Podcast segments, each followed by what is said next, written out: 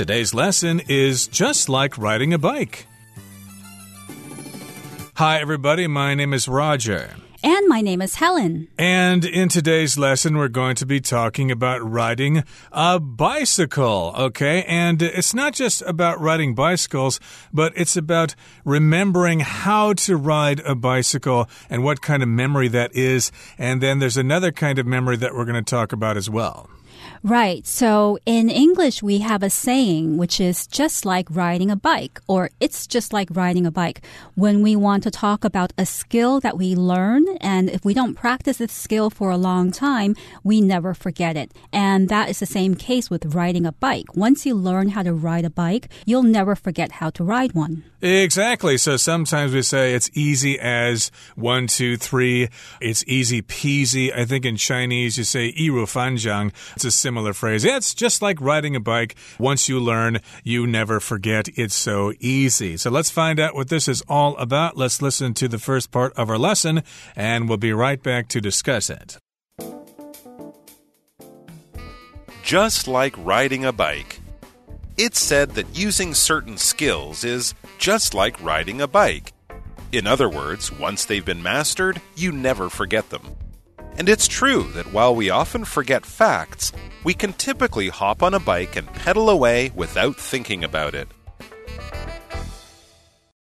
大家好，第一部分我们可以看到单字 pedal 这个动词指的是骑脚踏车或是踩踏板。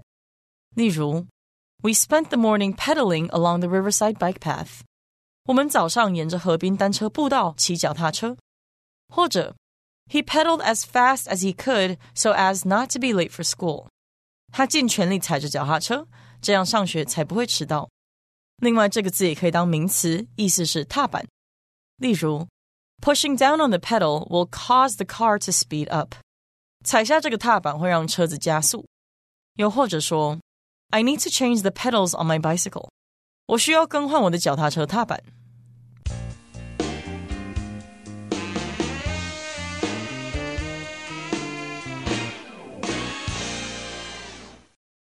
So the first sentence of our lesson says, It's said that using certain skills is quote unquote just like riding a bike. So as we mentioned before, certain skills are learned and never forgotten.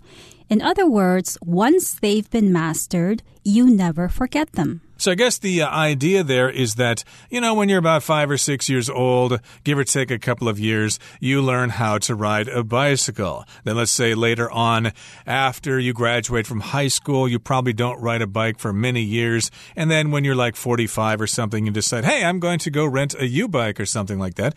And you get on it and you think, oh, maybe I've forgotten how to ride, but actually you have no problem, even though you haven't ridden in several years.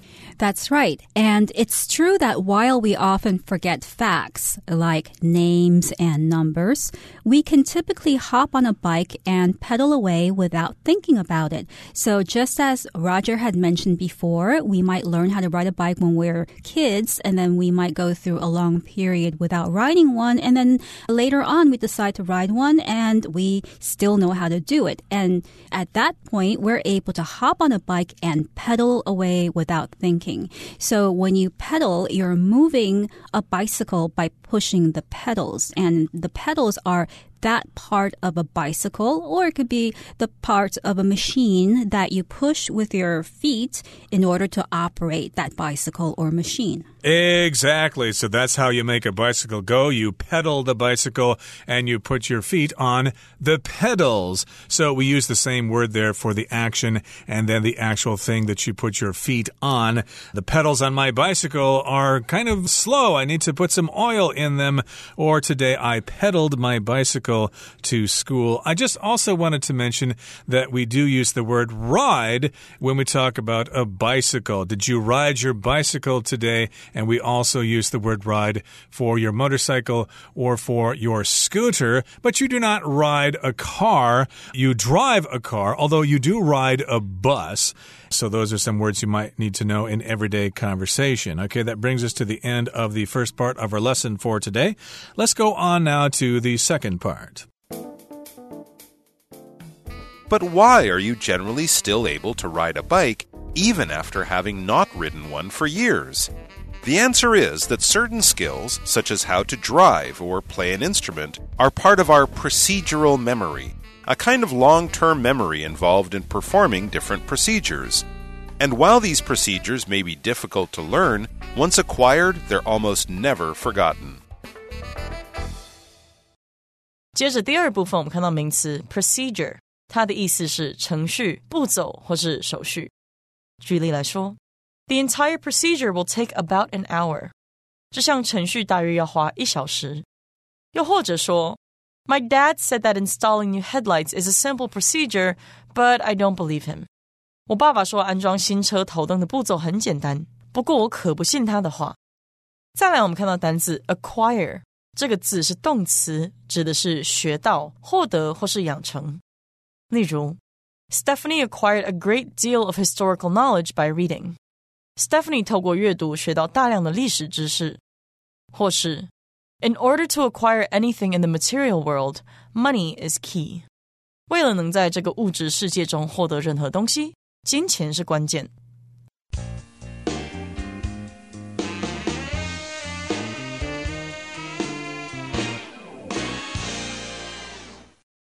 So we mentioned in the first part that riding a bike is something that we never forget once we've learned how to do it.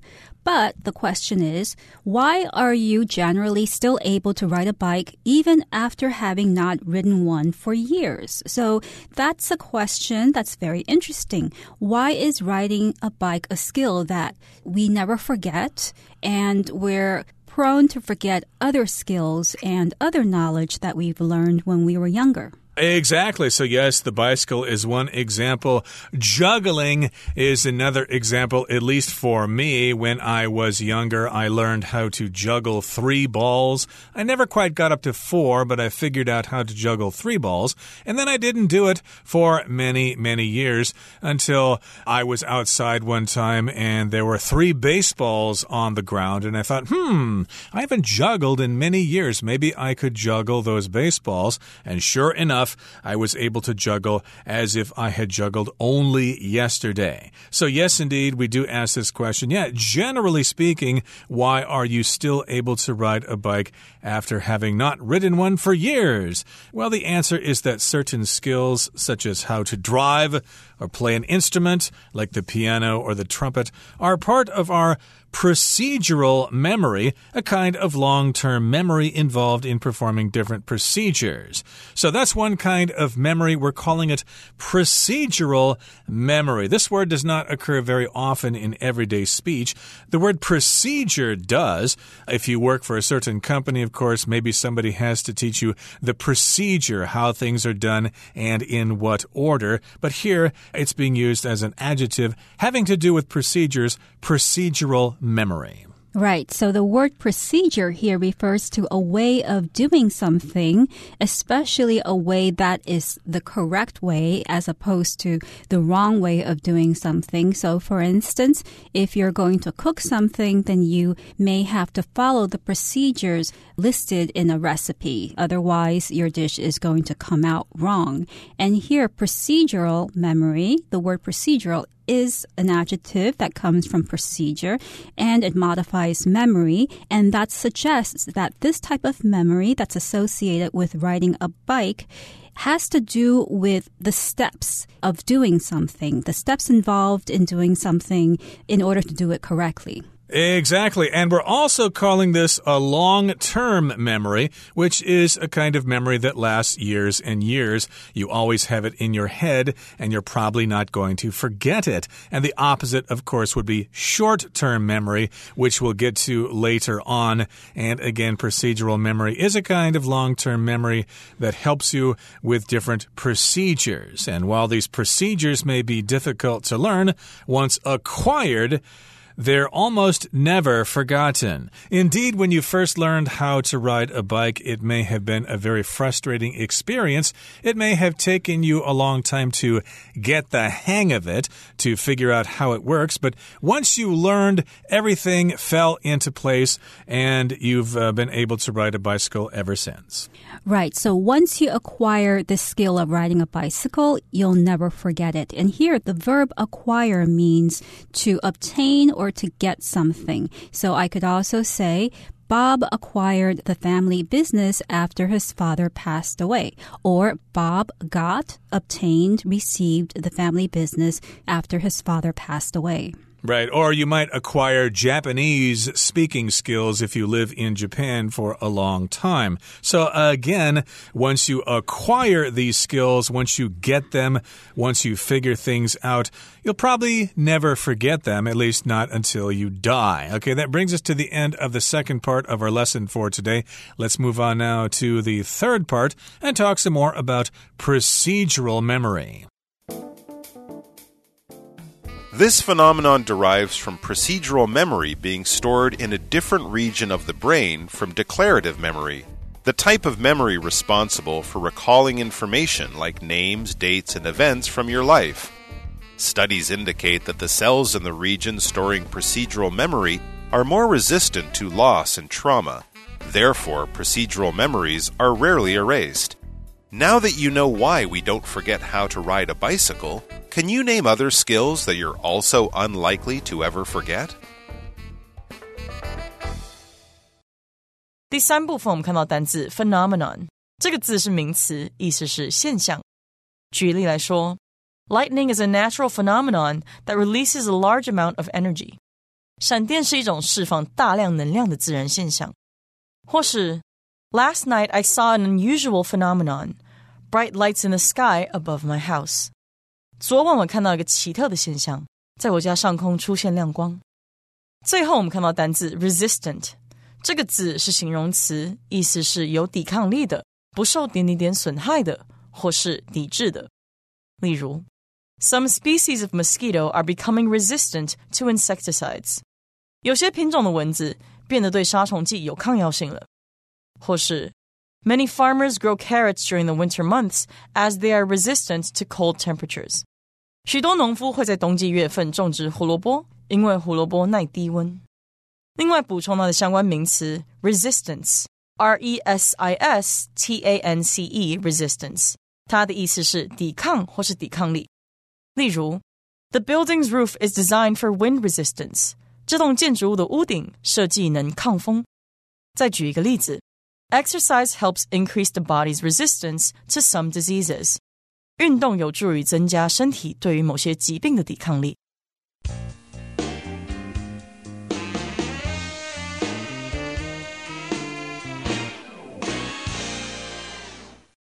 So again, we're talking about the memory of learning how to ride a bicycle or riding a bicycle. And the following sentence says, this phenomenon derives from procedural memory being stored in a different region of the brain from declarative memory, the type of memory responsible for recalling information like names, dates, and events from your life. So here we're making a distinction between two types of memories. One is procedural and one is declarative. Now, the phenomenon that we're talking about here is the phenomenon or the situation of learning how to ride a bike and then never forgetting how to do that. So that would be an example of a phenomenon.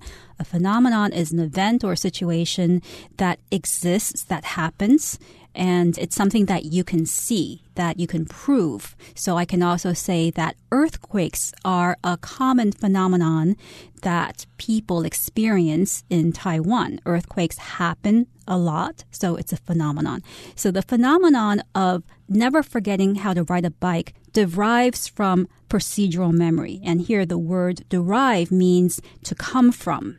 You can also say people who are vegans, who don't eat meat, they don't eat food that is derived or that come from animals. Exactly. So to derive means to get something from something else. Maybe we could say steel is derived from iron ore through certain processes. And so again, we're talking about this phenomenon, this phenomenon of never forgetting how to ride a bicycle or how to play a musical instrument or how to walk for that matter. And of course, it comes from the fact that procedural memory is stored in a different region of the brain and it's different from declarative memory. So that's the other kind of memory we're talking about today. Declarative memory. That's related to the word declare, which is a verb. If you declare something, you just make a statement. You say something is fact. Okay, so basically, declarative memory has to do with recalling information like names, dates, and events from your life. This is kind of interesting because recently I've been trying to write about my college days. And in my freshman year, I was trying to remember the names of different people I lived with or spent time with in my dormitory back then. But a lot of the names escape me. I just can't remember their names. So, yes, indeed, I can't recall that information like names and dates and events from your life, like when they happened or something like that. So here we've got the verb to recall, which means to basically remember something. Right. I could also say, I don't recall anything from my early childhood, or I don't remember anything from my early childhood. So while it's difficult to recall things that are stored in your declarative memory, like names and numbers, it's a lot easier to remember skills like swimming, riding a bike, and juggling that are stored in one's procedural memory. Now, the next sentence here says studies indicate that the cells in the region storing procedural memory are more resistant to loss and trauma. Therefore, procedural memories are rarely erased. So, yes, we've got some studies or some research, and these studies indicate or they kind of let us know that the cells in the region of your brain which store procedural memory are more resistant to loss and trauma. So, here we've got the verb resistant, and it's often used in the phrase to be resistant to something. Like I could say, modern forms of bacteria are getting more resistant to antibiotics. So, please be careful there. So, yes, resistant is an adjective and it comes from the verb to resist, which means to not do something that somebody else or something else is trying to make you do. Right. So these types of memories that are stored in that particular part of the brain that stores procedural memories are more resistant to loss, which means that it's more difficult for them to get lost. And they are also more resistant to trauma. Trauma is a bad experience that a person has. This experience could happen in one's childhood, teenage years, or even later on in life. And it's usually an experience that makes a person feel really bad, really upset, or afraid or maybe they got shocked from that experience, like soldiers who went to war might experience trauma from seeing a lot of people get killed and seeing bombs go off. And even after the war, after they've gone home, they're unable to forget those memories. So that would be considered a trauma. So these memories that are stored in these procedural memories are more resistant to trauma, which means they are not affected by trauma. Exactly. So maybe you've uh, known somebody who has amnesia. Maybe they suffered some sort of accident or they learned some really shocking information and they responded by just forgetting everything. But still, even though they can't remember names and places and things like that, they still remember how to walk and how to talk and things like that.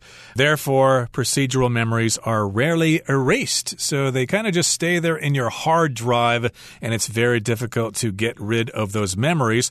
Whereas declarative memories can be erased through various ways, probably through time, because over the years you kind of forget things. Now, here's the final paragraph. It says, Now that you know why we don't forget how to ride a bicycle, can you name other skills that you're also unlikely to ever forget? So now that, that just means at this moment, because of circumstances, now you know, and because you know, then maybe you can name other skills that you're unlikely to forget. So here we've got the word name as a verb that just means to state something or to list things. Can you name any other skills? I've named a couple, like the ability to walk or to juggle. Can you name any other skills that you're unlikely to forget, Helen? Swimming is a skill that I will probably never forget now that I've learned how to do it. Mm -hmm, that's one. And there are probably many other skills that people have learned as well that they'll probably never forget how to do. And that brings us to the end of our discussion for today. Let's turn things over now to our Chinese teacher.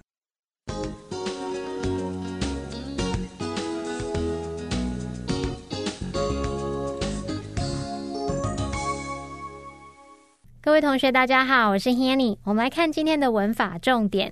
课文第三部分有提到陈述记忆，负责记得你生活中的姓名、日期和事件等等讯息。那文中它是用 the type of memory responsible for 点点点去表达。这时候 responsible 前面省略了关系代名词和 be 动词。好，那我们就来整理一下 be responsible for 的相关用法。第一个呢，你可以用它来表达负责什么、掌管什么、对什么负有全责，就像课文里面也是这样的用法，它不带有负面的语义。我们看两个例句哦。In general, the left side of the brain is responsible for language and speech。大致上来说，大脑的左侧是负责掌管语言和说话能力。或者是我们也可以说，Jeremy is responsible for organizing the office party。Jeremy 负责筹划办公室派对。这是我们讲到这个负责掌管啊，负责筹划啊，都没有带有负面的意涵嘛。那我们来看看第二个用法是，你可以用 be responsible for 去表达对什么负有责任，尤其是对意外啊、过错、罪行等等是负有责任，这时候就带有负面语义喽。举例来说，Derek was responsible for the accident。Derek 要为那一场意外事故负责。第三个用法是，我们可以用来表达造成、导致，用来表达说某人或某事物就是什么什么的原因。像 The snowstorm was responsible for numerous accidents in the area。暴风雪在那个区域造成多起意外事故，也就是说，暴风雪是造成那些意外事故的原因。接着读到课文下一句，研究显示，储存程序记忆区域中的细胞较能抵抗丧失和损伤。那文中是用 more resistant to loss and trauma 来表达较能抵抗丧失和损伤。这个 resistant 它就是形容有抵抗力的，不受点点点损害的。那它的动词 resist 就有反抗、抵抗的意思。我们来学习它的字首字根。好，当你看到 s i s t 这个字根呢，它可以表达站立、放置或者是处于某种状态。在 resist 这个字当中，它的字首 r e 表示反抗，s i s t 是处于某种状态。那合在一起，那就是处于反抗状态嘛。所以 resist 它就有抵抗、抗拒、反抗的意思。我们也顺便补充几个有相同字根的单字。第一个是 consist，它的字首 c o n 表示一起，s i s t 表示摆放，把所有东西摆放在一起来构成整体。这样应该可以想到 consist 它有组成、构成的意思。第二个补充的是 persist，它的字首 p e r 表示完全地，s i s t 表示站立。如果从头到尾都站在那里，完全不动如山，屹立不摇，应该可以想到 persist，它有坚持不懈、持续存在的意思了。好，第三个补充则是 insist，它的字首 i n 表示在什么之上，那么 s i s t 表示站立。当你站在某个立场之上，采取这个立场而不让步。我们用这样的方式去联想，insist，它有坚持主张的意思。好，以上是今天重点整理，我们回顾今天单字吧。Pedal. Cassie enjoyed the sunshine as she pedaled her bike through the park. Procedure. Changing a car's oil is a simple procedure that takes just a few steps. Acquire. Bart acquired his ability to speak Spanish while studying in Mexico. Phenomenon. The northern lights are a strange and beautiful natural phenomenon. Derive. The film's success derived largely from the popularity of the book it was based on. Recall. Charlie knew he had met the man before, but he couldn't recall where. Trauma. Nancy suffered significant trauma, including several broken bones, after falling off her bike.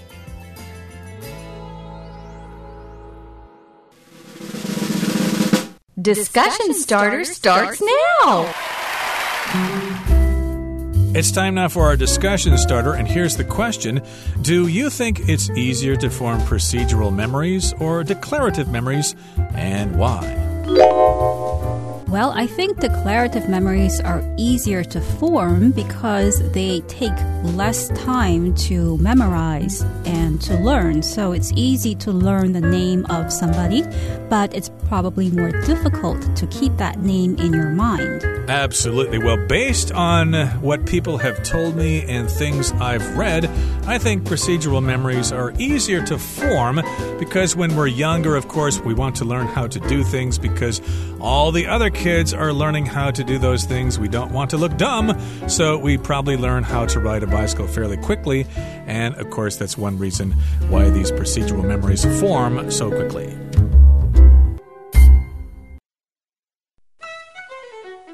Well, everyone, today's article has come to an end, and I sure hope you enjoy reading along with us. I am Helen. I am Roger. See, you next time.